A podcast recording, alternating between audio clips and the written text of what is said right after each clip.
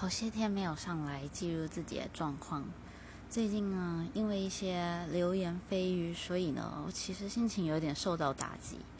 那最后呢，嗯，因为也算是因祸得福吧，所以呢，就是有些误会也可以得以解开。那虽然我不知道传留言的那些人到底在想什么，但这次也算是帮上了点忙吧。那对，所以呢，在工作繁忙之余，至少。我一些生活上的烦恼也可以得以解决了，也算是不错吧。